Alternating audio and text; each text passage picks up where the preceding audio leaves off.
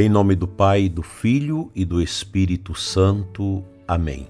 Amado ouvinte do programa Oração da Manhã, te convido a saudarmos juntos o anjo da guarda. Santo anjo do Senhor, meu zeloso guardador, se a ti me confiou a piedade divina, sempre me rege, me guarda, me governa, ilumina. Amém.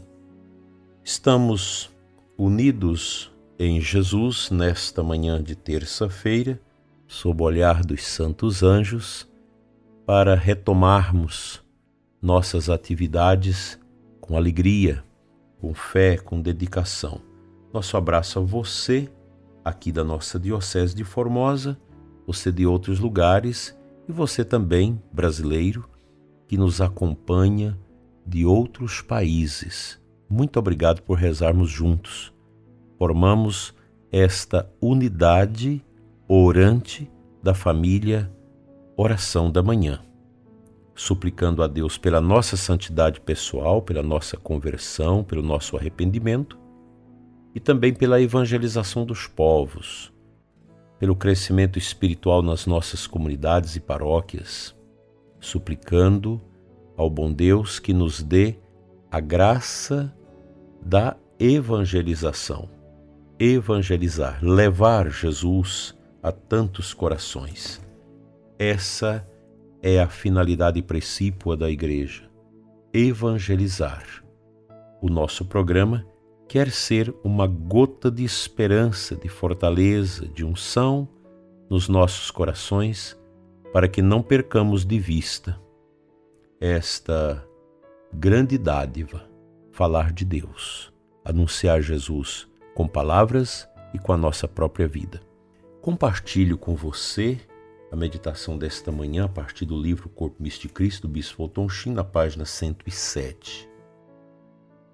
O céu e a terra passarão, mas tuas palavras não passarão. Nosso Senhor não se esquivou em responder ou deixar sem resposta as perguntas a ele dirigidas. Ele veio à Terra para nos deixar a verdade e a vida. E morrendo em vez de ceder em uma vírgula, parece natural que ele a preservasse e deixasse alguma marca definida de identificação. Aquele sinal que ele deu foi o sinal de todas as coisas vivas, o sinal da própria cruz. Da mesma maneira que toda a vida se manifesta pela unidade de seu organismo, como a unidade do corpo se manifesta por uma cabeça que é a fonte dos movimentos de todo o corpo.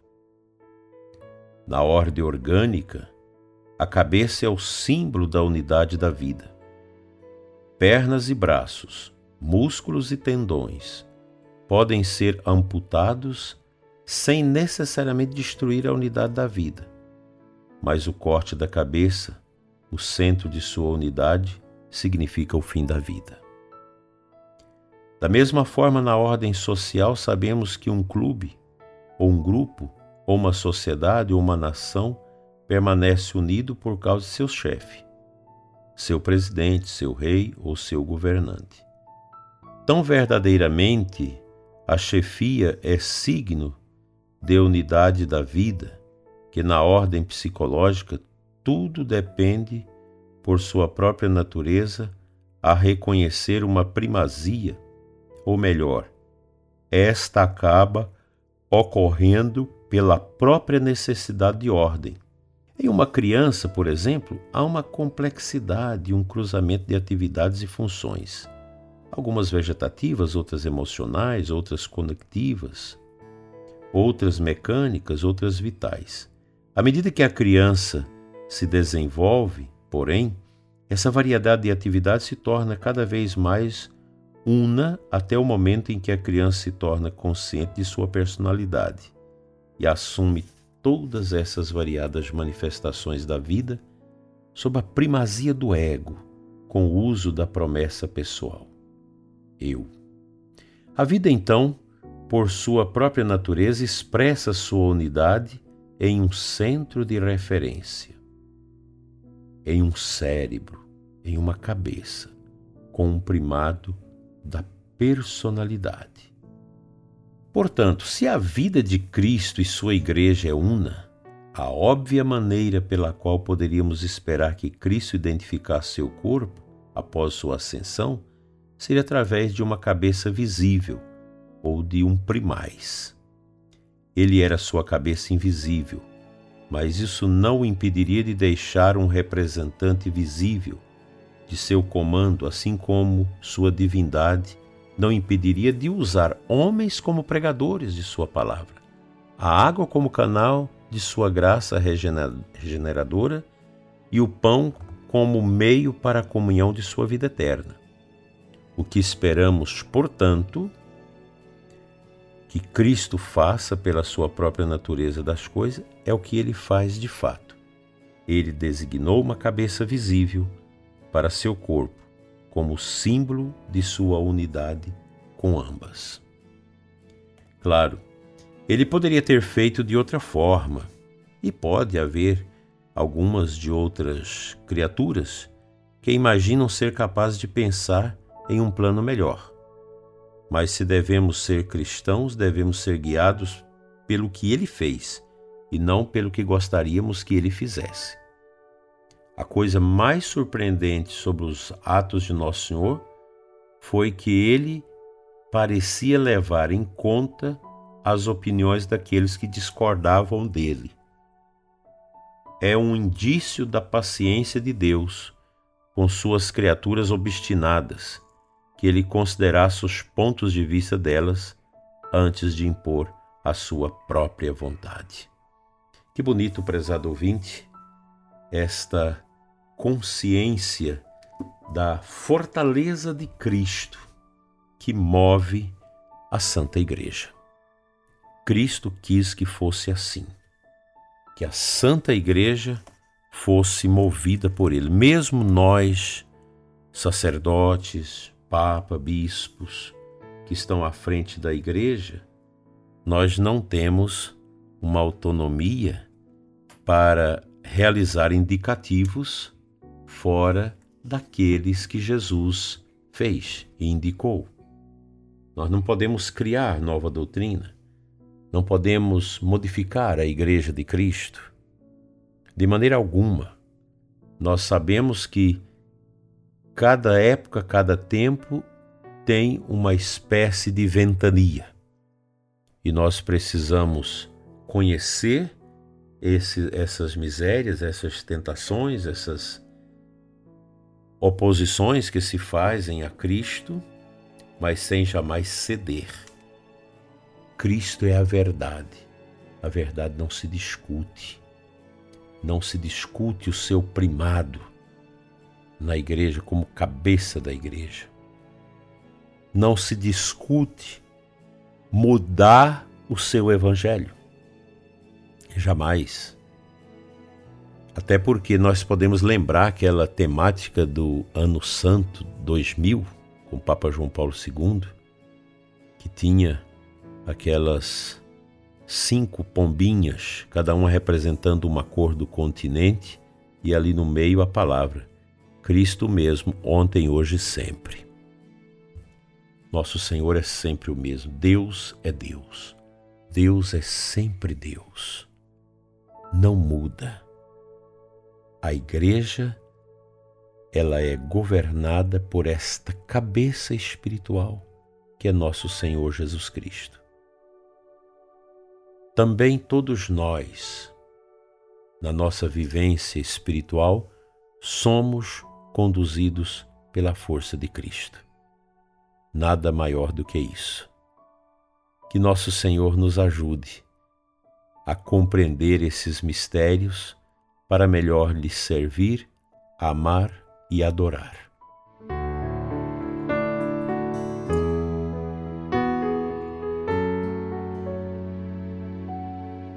Antífona de aclamação ao Santo Evangelho desta terça-feira é do Salmo 118, versículo 36.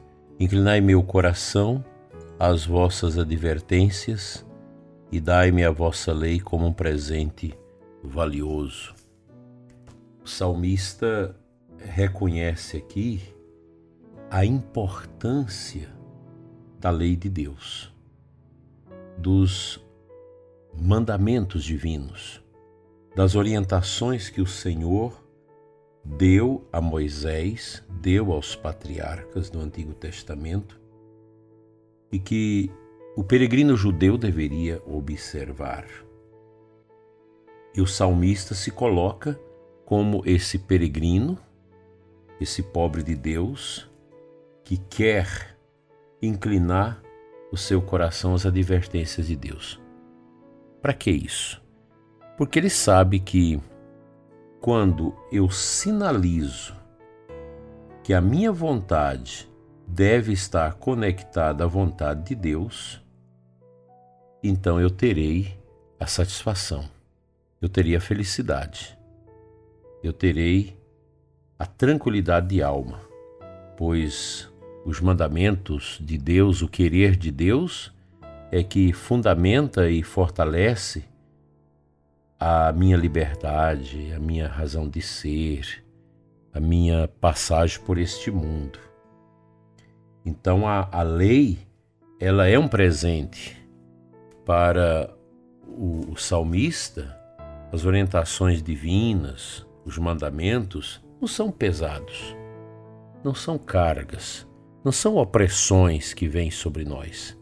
A gente vive nesse mundo agora que todo mundo quer fazer o que quer quer que a igreja seja um espaço onde você louva a Deus, mas sem que nada incida sobre a sua liberdade, sobre a sua vida, sobre a sua maturidade.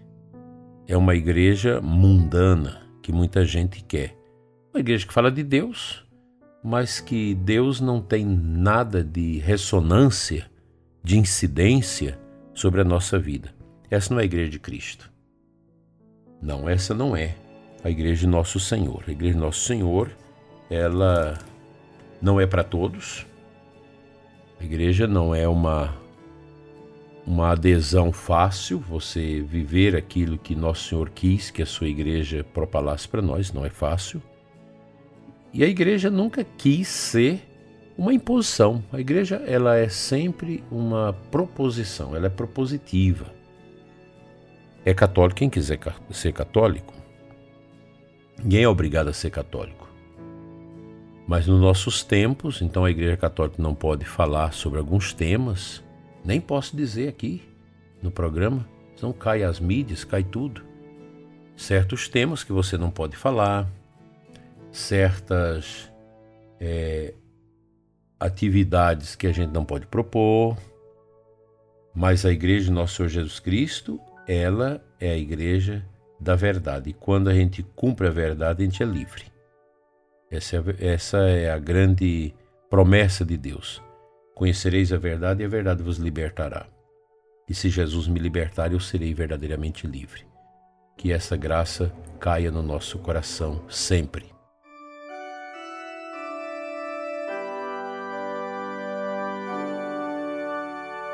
Eu peço a Deus neste momento pelos doentes, são muitos enfermos que escutam o nosso programa, inclusive cancerosos, pessoas terminais, pessoas que passam por grandes provações. Senhor nosso Deus e Pai, abençoa, cura, liberta, restaura, dê vitalidade, fortaleça o coração dos enfermos que nos assistem, para que levante o ânimo e possam correr sempre aos teus braços, Senhor. Fica, Jesus amado, no coração dos que sofrem. Amém. O Senhor te abençoe e te guarde em nome do Pai, do Filho e do Espírito Santo. Amém. Fique em paz, um bom dia para você e a sua família.